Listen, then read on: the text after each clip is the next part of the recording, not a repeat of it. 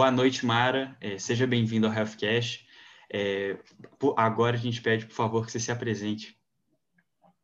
O meu nome é Mara Viana de Castro Sternick. Eu sou, minha formação foi em psicologia, eu sou psicanalista, tenho mestrado e doutorado em psicanálise. Eu fui professora durante 30 anos de, de psicopatologia, de psicanálise. É, parei com a academia tem dois anos, mais ou menos, para poder me dedicar única e exclusivamente ao consultório. É, a clínica foi, é e sempre será a minha prioridade. E agora, mais do que sempre, tem tido uma demanda muito grande em função dessa história que a gente tem atravessado, que é o que vocês me convidaram para poder vir aqui falar, né? Inclusive, agradeço a vocês o convite. Então, primeiramente, eu gostaria de agradecer sua presença, né? E vamos começar. Você observou alguma mudança na saúde mental dos seus pacientes, algum aumento de transtorno, algumas queixas específicas é, que são frequentes? Bom, eu que agradeço o convite, né, de vocês. É, observei sim, a minha resposta é sim. Tem é, pesquisas feitas pela UERJ que mostra isso, esse aumento de transtorno é, de é, casos de depressão e ansiedade. É, mas logo de início que a gente teve o, a Covid, foi um verdadeiro teatro de horror que causou um susto em todo mundo. As pessoas ficaram muito angustiadas, o medo pairou sobre a cabeça de todos nós e havia uma ameaça real de um vírus maldito que abarcava toda a humanidade e nada se sabia a respeito dele. É, esse medo se estendeu para um medo generalizado e depois passou a ser um medo subjetivo. Aos poucos, a gente foi se adequando a um estilo de vida que foi tendo que adaptar cada um à sua realidade. Mas o contato é, que as pessoas começaram a ter é, com o dia a dia, começou a, a, melhorar, e através de situações que elas mesmas foram criando. Mas dependendo do que elas viveram, é, através de perdas que tiveram também, os abalos que cada um sofreu, é, criados pelas situações pandêmicas, a história parece que foi começando a se acomodar. Mas cada um tende a levar e a, a é, acomodar o sofrimento de um modo muito particular. As pessoas viram é, que precisavam, às vezes, ficar em casa, tinha gente que amava ficar em casa, tinha gente que odiava ficar em casa. O fato é que todo mundo está ameaçado por uma situação de risco e de perda. É, tanto que é, quem foi contraído pelo vírus, que para quem teve perda. Eu mesma fui contraída pelo vírus, né? E tive perdas muito próximas de mim também. É, e é, a gente vive situação de luto é, constantemente. Agora, você imagina, é, as pessoas vivendo perdas humanas sem poder fazer velório, sem poder é, dar um abraço, sem poder ter situações assim que são atravessadas que é, é preciso de um abraço, de um laço, sem poder velar e ter, ter condição de é, receber pessoas, entes queridos o tempo todo sendo perdidos. É, então, sem abraço, mas não menos sem dor, né? Situações que a gente não, não, não estava acostumado a vivenciar. Então, isso foi avassalador para todos. Então, é, eu também fiquei acostumada, e, e, com o tempo, a receber profissionais que estão na linha de frente, é, é, que vendo como é que essas pessoas vêm sofrendo cotidianamente com é, o, o que, que, vinham apresentando e o que eles viam, né? É, e, e, acho que o pessoal também da minha área nunca é, trabalhou tanto, inclusive eu, né? Mas com tudo isso que a gente começou a viver, não tinha como não aumentar os transtornos. Então, aumento de, como a gente começou a falar, né? É de depressão, de ansiedade, as pessoas é, com o que a psiquiatria gosta de chamar de síndrome do pânico. E a pergunta, então, é assim: como que cada sujeito pode fazer a partir disso. Aí cada um tem que lidar com a dor que a pandemia é, causa, né? É porque causa é, saúde, perda de saúde, perda financeira, perda de trabalho, fora o mal-estar que é, dá para cada uma. E a gente tem que saber como é que isso vai acomodando por aí. A gente não tem jeito de viver determinada situação sem aprender algo novo com ela. Entendi, entendi. Ótima fala, Mara. É, logo em seguida, a gente gostaria de perguntar o seguinte: no Instagram do Healthcast, nós abrimos uma caixinha de pergunta é, para perguntar aos trabalhadores da área de saúde e parentes desses trabalhadores para que eles definissem, com uma palavra apenas, como é ser esse tipo de profissional durante a pandemia. E algumas das respostas foram desgastante, estressante, cansativo, exaustivo, difícil e angustiante. Qual a opinião de você a respeito disso? Você acha que é possível trabalhar na linha de frente mantendo a saúde mental? Você teria uma dica para estes trabalhadores? É, olha, eu, eu, hoje, quando eu estava visitando o Instagram de vocês, é, eu vi um, um, acho que um motorista, Henrique, se eu não me falha a memória, que ele estava dizendo que é, é, acho que um chofer de Itaúna, né, servidor público, e dizia da preocupação dele de transportar as pessoas é, e ele, dele contrair o vírus, dele levar o vírus para a família e dele é, saber, não saber lidar com essas situações e dele também transmitir o vírus para as pessoas que ele estava é, levando dentro do ônibus dele. Então, é, essas pessoas, né, que também estão na linha de frente, são também chamadas de heróis, assim como os heróis, que a gente lembra, é, os heróis é, da lama em Mariana, né? É, essas pessoas que enfrentam jornadas de trabalho também, escravos que a gente não vê, né? que a gente nem fica sabendo, imagina então o que, que são no contexto pandêmico o pavor que essas pessoas começam a, a apresentar é, é, muito maior. Esses profissionais tiveram que se adaptar é, no, no, dia a dia. É, é, uma realidade dura, difícil, né? é, é sem dúvida extremamente árdua. É, mas, embora a natureza seja bela, ela também não poupa. Eu me lembrei de uma frase da, da Clarice Lispector, que é, diz assim: a vida é um soco no estômago. É, é, existem golpes que são duros. Então, eu, eu acho que não, não, não, temos um jeito de poder contornar isso. Hoje, eu também escutava uma entrevista da é, Natália Pasternak no, no, na CPI da Covid, e ela dizia sobre isso também, como é que a gente vai lidar com esse, com esse dia a dia duro, né? árduo, é, está faltando comida na, na mesa do trabalhador. Então, é, é isso que, que a gente está escutando. Essas palavras que foram, que vocês disseram assim, definem uma, que uma palavra. É, estressante, exaustivo, difícil, angustiante. Isso faz parte do dia a dia do, do povo brasileiro há muito tempo. Você imagina quando é assim, atravessada por um real dessa natureza.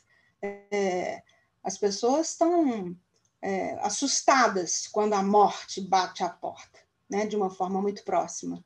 É, acho que é, tem que temos que seguir, né? Temos que seguir, temos que não, não há muito o que fazer, né? É, vamos, vamos seguir porque é, é, essa a realidade. Acho que o, o, o Henrique é, ele fez uma, uma, uma postagem que foi excelente o que ele falou. Ele retratou isso muito bem. Né? É, ele está com medo, está com medo de transmitir, está com medo de contrair, está com medo de, de ser portador para a família, mas ele está trabalhando. fazer o quê? Eu acho que essa é a nossa realidade, né? É, eu acho que teve um momento que, que a gente ficou num primeiro tempo de é, ficar preso em casa, que foi o que todos nós ficamos, né? Mas é, agora, felizmente, a vacina chegou com muito atraso, infelizmente, né? Mas é, agora está na hora da gente também fazer algum tipo de movimento, né? É, acho que você me pergunta depois assim se é possível trabalhar na linha de frente, mantendo a saúde mental. É, olha, mantendo sim, mas de forma inabalável, eu acho que não. É, por isso a importância da gente se tratar, sabe? É, de repente, é, é essa história de a gente ficar isolado logo de início, não poder é, ver amigo, não poder ver parente, de é, ficar sem em restaurante, shopping, viagem, etc. E isso para uma classe privilegiada, né? Sem contar, porque, por exemplo, uma classe privilegiada tinha acesso a computador, tinha acesso a, a Netflix e etc. Mas faltou comida no prato do brasileiro, porque faltava trabalho, né? Porque as pessoas não podiam sair para trabalhar, simples assim. Então, manter a saúde mental num contexto desse é um desafio, né? É, olha, aí você me pergunta qual que é a dica? É, acho que no caso dos profissionais de saúde que têm condição de, por exemplo, é, ter acesso a um paciente, como no caso de vocês, que são estudantes de medicina, é, um, um, paciente que tem uma comorbidade ou, ou uma enfermeira, um, um, alguém que tem um acesso é, mais privilegiado, acho que a gente pode aproveita o tempo né? É, essa é a dica. Agora, para quem não tem é, é, é, esse acesso, não tem jeito também, que é o que eu sempre digo, da gente sair ileso de uma experiência dessa natureza. É, a gente tem que tirar proveito de cada situação, cada lambida que a vida dá da realidade, cada lambida que a vida apresenta para gente, a gente precisa tirar proveito disso. Então, é, acho que talvez a gente possa pensar e, e convidar essas pessoas assim, o que, que, vocês, que, que vocês pensam em fazer com isso que vocês aprenderam aí? Acho que elas é que podem nos dar essa dica, né? Por aí. Sim. É, você falou sobre a gente procurar ajuda ou algum apoio assim. Isso ainda é visto na nossa sociedade como um certo tabu. Muita gente vê com a busca por um psicólogo ou por terapia como uma fraqueza, alguma coisa assim. É, por que você acha que é tão importante e não deve ser negligenciada, principalmente agora, nesse momento, a, a ida ao psicólogo ou a busca por ajuda? A sua observação, Isabela, é interessante porque é isso, exatamente isso. Né? Em pleno século XXI, parece que é, buscar um profissional psi é, demonstra a fragilidade diante de um sofrimento. É, isso é sinônimo de que eu não estou conseguindo lidar com os meus problemas. E é interessante, porque, por exemplo, vocês que é, serão médicos, né, quando se faz um diagnóstico de diabetes, de hipertensão, é, você sabe tratar disso sozinho, né? É, quando você vai a um ortopedista, você ousa a se colocar um gesso? Então, se você está com um problema e não consegue lidar sozinho, e daí, se você for buscar ajuda profissional, né? A questão é a compreensão é, que, das pessoas que ainda é um preconceito ou a, o pouco valor que se dá de que é, ter saúde mental ainda não tem tanta importância quanto se tem do físico, né? É, a, a, grande maioria das pessoas ainda está muito distante disso. É, agora, ainda é assim, tem um, um, jargão assim, né? Ah, todo mundo é, deveria fazer terapia é, ou análise. Isso é relativo, né? A questão é saber quando, né? É, qual que é o momento que esse sujeito se beneficiaria com uma análise e por qual motivo ele deveria buscar é, um tratamento. Às vezes a pessoa, é, em volta desse, dessa, dessa pessoa que está sofrendo, entende que não está bem. Né? Então, é, essa, essa pessoa negligencia o cuidado consigo mesma, justamente porque ela acha que ela dá conta de suportar o tranco que a vida está oferecendo para ela. E ela vai até o último minuto do segundo tempo suportando isso. E as pessoas falam com ela: você está precisando de ajuda, você está precisando de ajuda. E ela não escuta. Às vezes a vida dessa pessoa está estagnada, tem algo em relação desse sujeito com o outro que ele deseja resolver. E mais que isso, para ele mesmo está estranho. Tem algo em torno dessa relação dele que ele demora a perceber que precisa de ajuda. É, porque ir a um, a um profissional psi é importante? É, Aí depende, né? Porque você pode evitar de tomar decisões precipitadas ou mesmo pode fidelizar aquelas que te faltam coragem de tomar decisões. É, de repente você tem é, um casamento para poder fazer, uma mudança de curso, uma ruptura, uma questão sexual para poder ser trabalhada, um emprego que você deseja sair, você não sabe se aquela pessoa é a certa para você é, ou não, uma relação abusiva, enfim, são questões que às vezes lhe são familiares e te causam sofrimento. Mas, eu vou frisar aí o mas, né? Eu diria que às vezes é preciso mais do que isso. É, um misto com sofrimento, ou aliado ao sofrimento, você precisa aliar o desejo de saber o motivo que você está sofrendo, né? É, eu recebi um, um rapaz essa semana no consultório que ele queria, porque queria me contar o final do, do término do, do namoro dele, mas ele queria me contar o término do namoro dele. Né? E aí ele me perguntava assim, qual é a diferença da, é, da psicanálise para terapia? Você acha que eu vou me beneficiar com a psicanálise?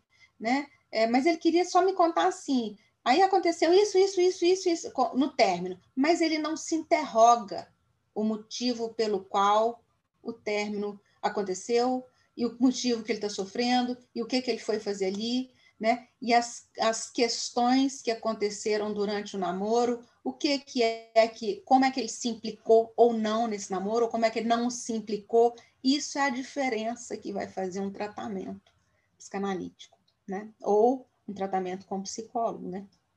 E por aí vai. Ou seja, o sujeito eh, se beneficia de uma análise ou de uma terapia quando ele tem interesse em interrogar sobre seu sofrimento e sobre seu desejo, né? É por aí. Ah, entendi, entendi. Mara, na sua fala, você destacou sobre indivíduos que vão até os 45 do segundo tempo com seus próprios problemas. Nesse âmbito, é, gostaria de perguntar para você como, como que fazemos para descobrir, para saber o momento certo de procurar um psicólogo ou um psiquiatra? Olha, às vezes a pessoa mesma ou as pessoas em volta vão sinalizar isso para ela. Normalmente a própria pessoa percebe que ela não está bem, ela está sofrendo, ela sente um desconforto, uma angústia maior que de costume, ela tem insônia, chora, percebe é, que as coisas dela têm uma proporção maior, passa a ter é, ganho de peso ou perda de peso, o humor vai se desequilibrar, é, e essa pessoa quer ficar livre desse desconforto e vai buscar ajuda. É, muitas vezes, ela busca ajuda, às vezes, num amigo, né? E o amigo, às vezes, insistentemente no mesmo amigo ou em vários amigos, até que os amigos falam, cara, não, não aguento mais. É, e é, tem determinadas pessoas, quando eu dei aula de psicopatologia há muito tempo, e, e às vezes eu sempre dizia assim, tem duas questões né, que, que aparecem muito em sujeitos que a gente percebe quando ele tem um quadro psiquiátrico. É, aí já estou falando de outra história. Estou falando é, de pessoas que vão partir para o lado é, da psicose, às vezes. Né? Você vai observar o discurso e o comportamento. Né? Quando a pessoa começar a não falar coisa com coisa e o comportamento dela estiver fazendo algo que para você está esquisito demais, aí está na hora de uma ajuda psiquiátrica. Mas, hoje em dia, não são só essas pessoas que buscam ajudas psiquiátricas, né? Mesmo essas pessoas que precisam de apaziguar, que com uma ação medicamentosa, por exemplo, esse rapaz que me procurou, que eu falei para vocês agora mesmo, ele estava medicado. Ele estava medicado é, com é, medicação para dormir, com antidepressivo, né, com uma, uma perda de um namoro. Então, vocês veem que não tinha a ver com isso que eu acabei de falar, que é um, uma alteração de comportamento e de discurso, né? Então, assim, não era um quadro psicótico.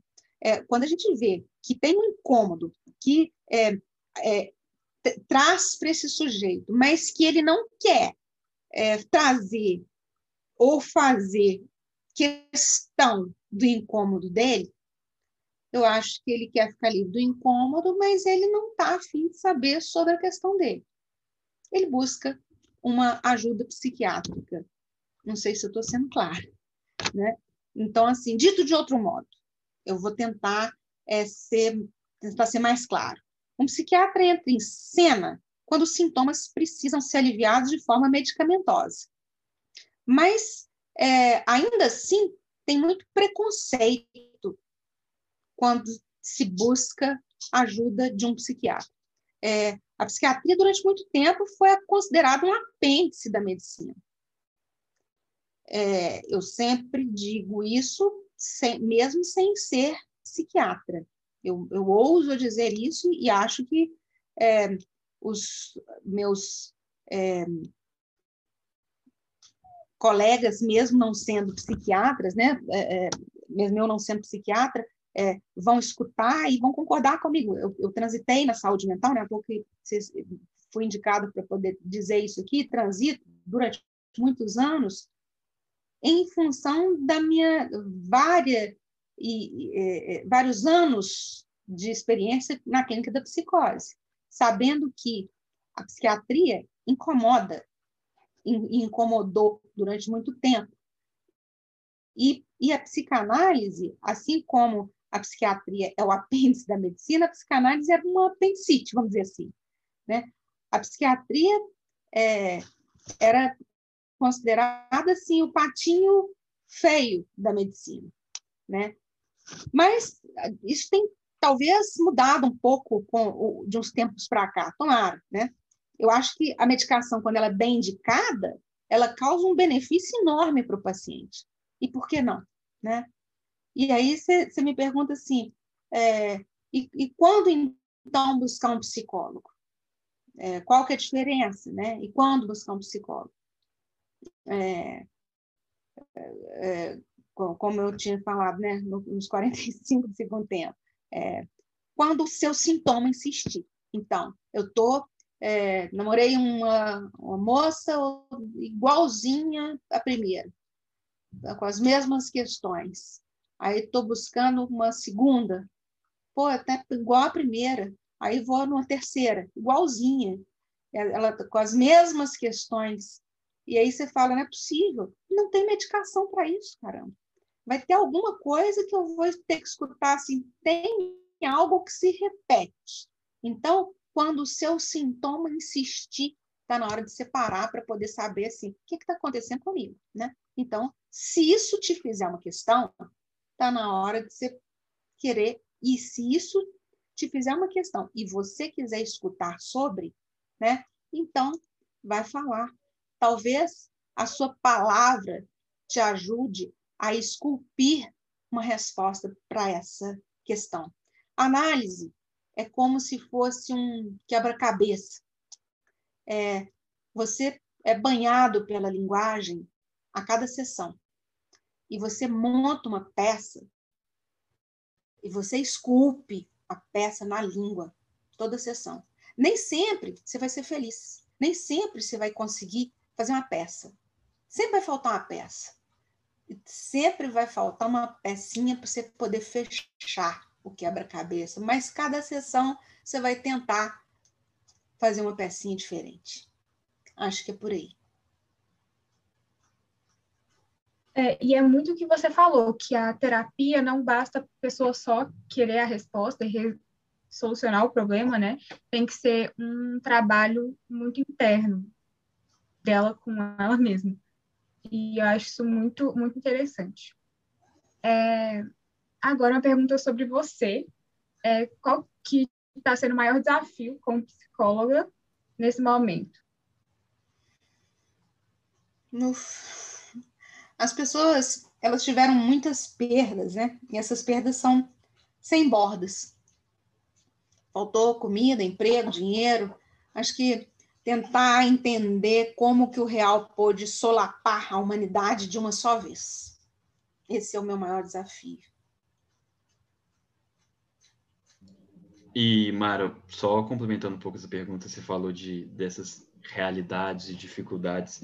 É, no que diz respeito à, à frequência e, e afins, é, como que os pacientes chegam para você? Digo, em graus, é, normalmente eles é, chegam mais ou menos em mesmos, mesmos níveis ou é, há uma grande diferença entre eles?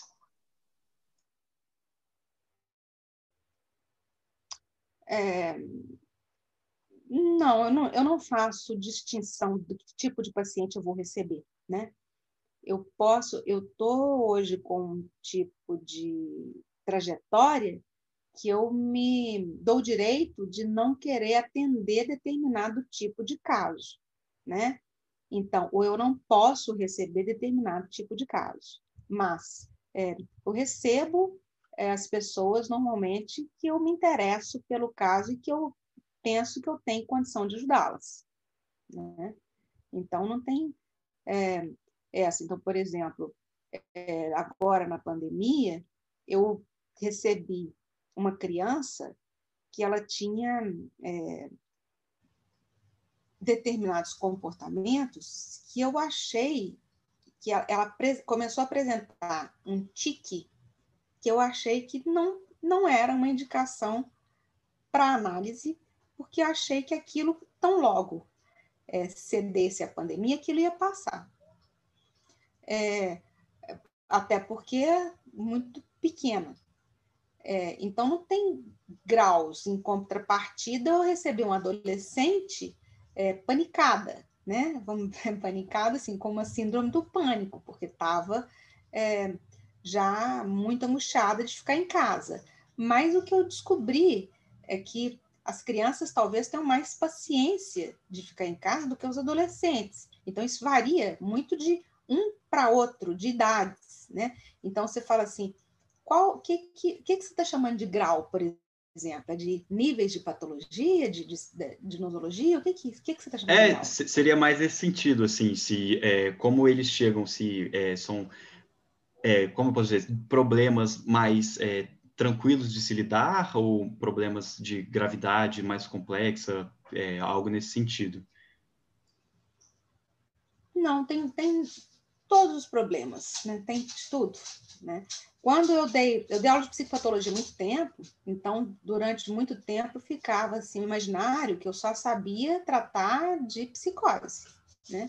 Então aí chega, durante muito tempo eu recebi pacientes muito graves, mas quem não sabia que eu dava aula de psicopatologia me fazia a delicadeza de me, me fazer indicações de casos mais leves, né?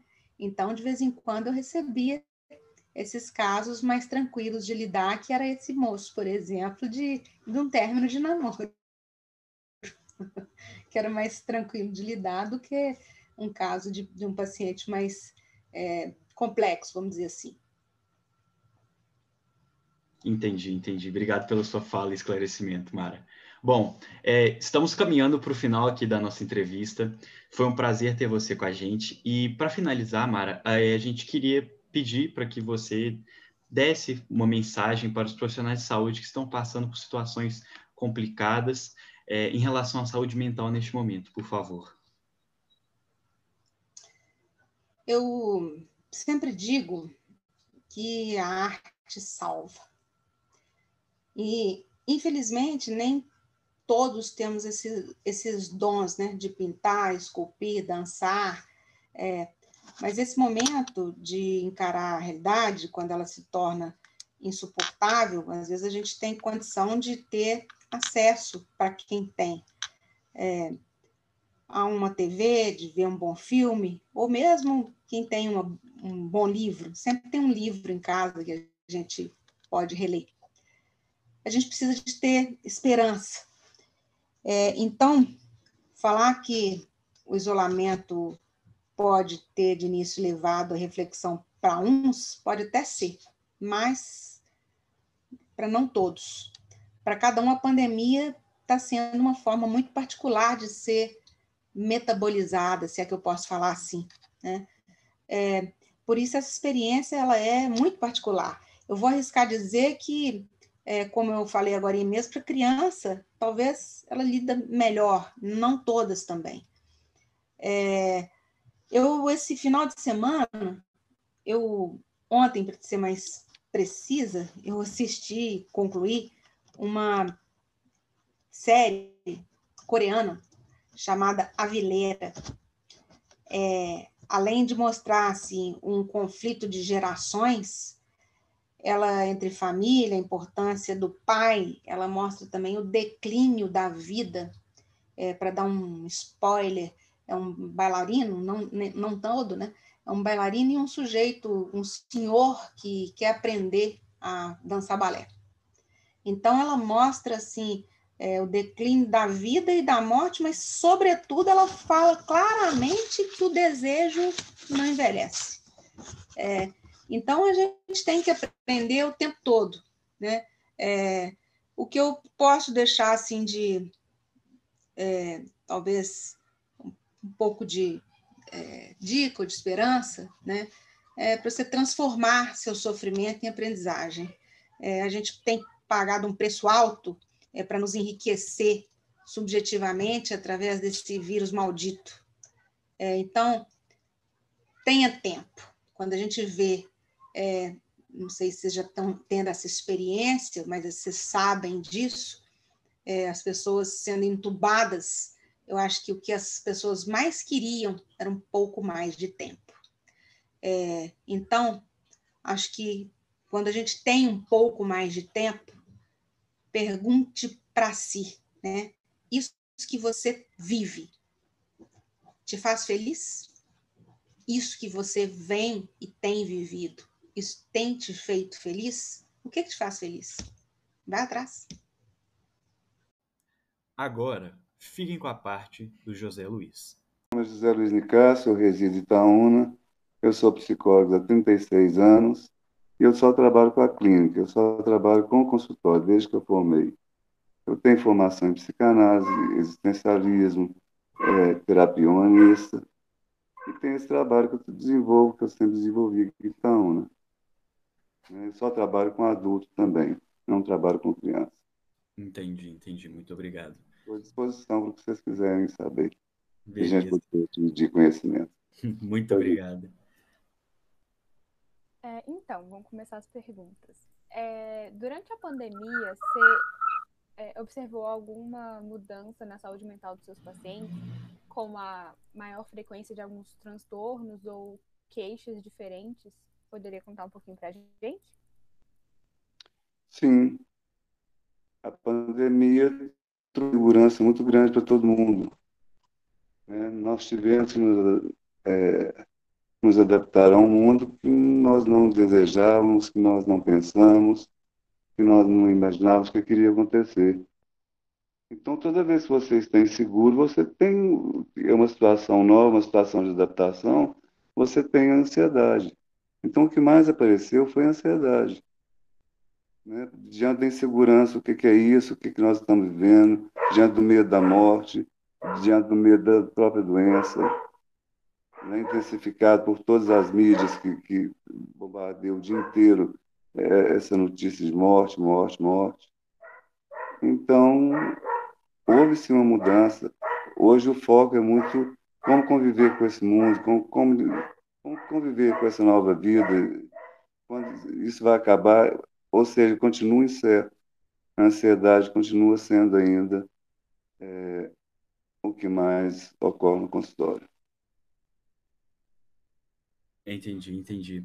É, nessa, nessa mesma linha, José, é, nós abrimos uma caixinha de perguntas no nosso Instagram para os trabalhadores da área da saúde e parentes desses trabalhadores definirem com uma palavra como é ser esse tipo de profissional durante a pandemia.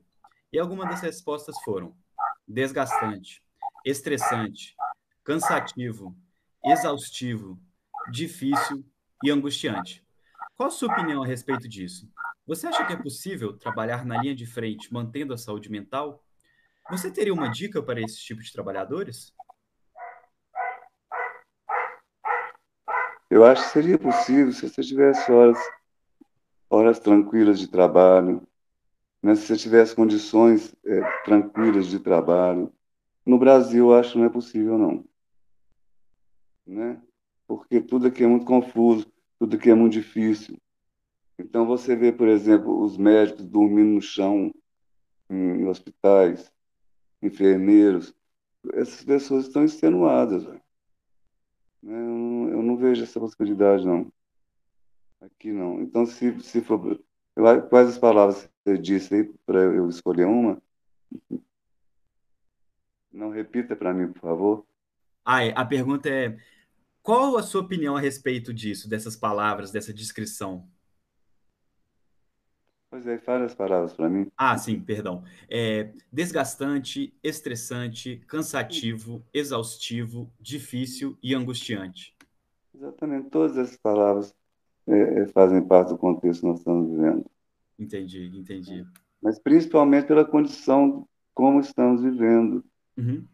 Né? Sem perspectiva, um país pobre, sabe? Enfim, isso que nós estamos vivendo. Então é muito complicado né, estar na linha de frente disso. É, realmente. Uh, outra coisa que a gente gostaria de abordar é que durante essa pandemia a gente percebeu a importância da busca por ajuda e tal, mas a ida ao psicólogo e essa busca por ajuda ainda é tida como um tabu na nossa sociedade. É, você poderia comentar um pouquinho é, o porquê que essa ida é tão importante e que não pode ser negligenciada? E por que, que não pode ser o quê? Negligenciada. Eu não acho que tem esse tabu mais, não. Eu não vejo esse tabu. Eu, eu sou formado há muito tempo e eu vi um tabu há muito tempo atrás. De uns 15 anos para cá, eu acho que cada vez vai quebrando mais isso, vai, vai ficando mais fácil. Existem algumas pessoas ainda que eu acho que não entendem, não sabem o que é psicologia, não sabem o que é terapia. Então, talvez a resistência hoje seja só da ignorância, sabe? Não de um preconceito, de alguma coisa assim. Né? Mas aos poucos vai destravando também, etc. E a importância da, da, da psicologia, né? Como qualquer outra ciência, que beneficia o bem-estar do homem né? como medicina, como nutrição, como, enfim, como qualquer outra coisa que promove, que promove o bem-estar. Né? O psicólogo ele, tá, é, ele deve estar tecnicamente preparado para entender o processo psíquico do outro, né? como é que as coisas se realizam na, nossa mente, no nosso pensamento, no nosso afeto, para assim organizar com, com o cliente também. Então é por isso que é como qualquer outra área da saúde. Ok? Entendi, muito obrigado. É, Zé, a nossa próxima pergunta é, é, como saber qual é o momento certo de procurar um psicólogo ou um psiquiatra? O momento certo é quando você percebe que você não dá conta mais de resolver aquela situação ou de viver aquela situação. Em que você se perdeu. Né? Agora, o difícil é as pessoas perceberem esse momento. Elas mesmas, há uma resistência na gente, e a gente vê que está tá perdido. Né? É, é uma coisa que acontece na nossa vida. Nós podemos estar perdidos por uma série de coisas que nos acontecem. Né? Mas é difícil a própria pessoa perceber. Então, quando você se com o momento certo, quando você se desorganiza de uma tal forma que você sozinho não dá conta de se organizar. Né? Vamos citar um exemplo para ficar mais fácil. Uma pessoa termina um relacionamento, por exemplo, né? e ela não sabe conviver com aquela dor, né? a pessoa que está sofrendo, né? Nesse exemplo. Ela não sabe lidar com aquela dor ali. Né? Ela precisa de uma outra pessoa para entender o significado daquela dor, para ressignificar aquilo, e para saber conviver com aquele momento, com aquele sentimento de uma forma mais tranquila e mais serena. Entendi, muito obrigado. É, você comentou sobre o, a saúde mental dos seus pacientes e as dificuldades dos profissionais da saúde durante a pandemia. É, você poderia falar para a gente qual que foi o seu maior desafio é, sendo um psicólogo durante a quarentena e a pandemia? O maior desafio, acho que foi de todo profissional da saúde. Nós estamos lidando com uma doença que nós não conhecemos. Então, por exemplo, vamos para a área da psicologia. Quais são as sequelas psicológicas que o Covid deixa? Nós não temos, nós não sabemos isso.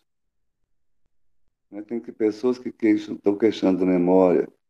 Mas será que isso não é um, um, um fenômeno é, psicológico diante do medo, diante da incerteza?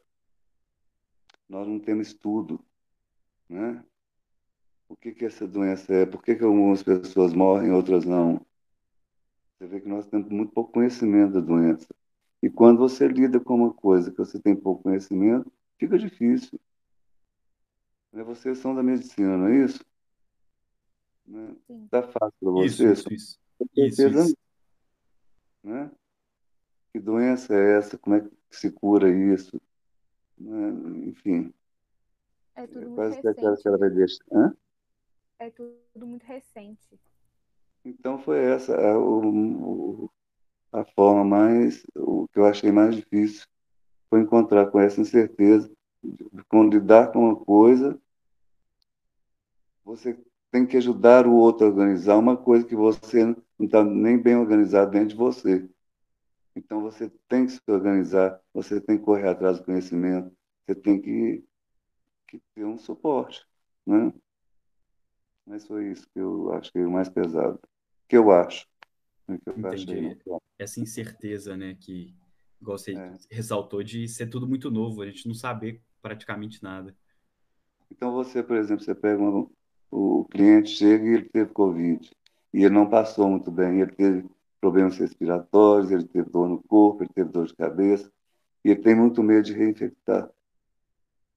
E essa reinfecção ser mais, mais enfim, ser mortal até, né? O que, que você sabe disso? Um pouco. Então, como é que você lida com essa situação? Né?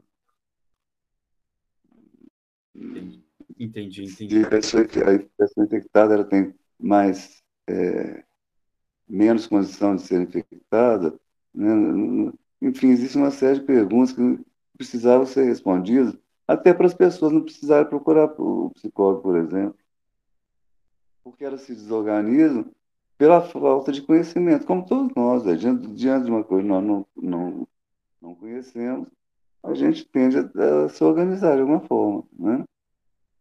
Então é isso que eu sinto. Okay? Entendi, entendi. Muito obrigado pela fala. É, agora, a última, nossa última pergunta. A gente gostaria de te pedir, assim, se você tiver, é uma mensagem para os profissionais de saúde que estão passando por situações críticas é, ou situações complicadas em relação à saúde mental nesse momento.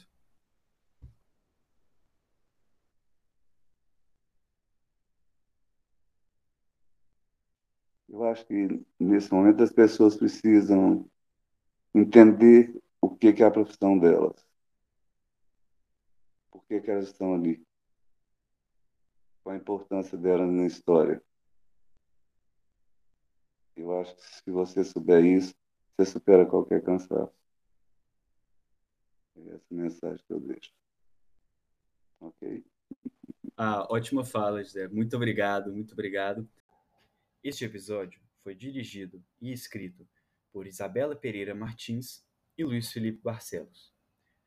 Gostaríamos de agradecer a presença tanto do José quanto da Mara, que trouxeram falas muito enriquecedoras e que agregaram muito para o podcast também. Mais uma vez, o nosso muito obrigado.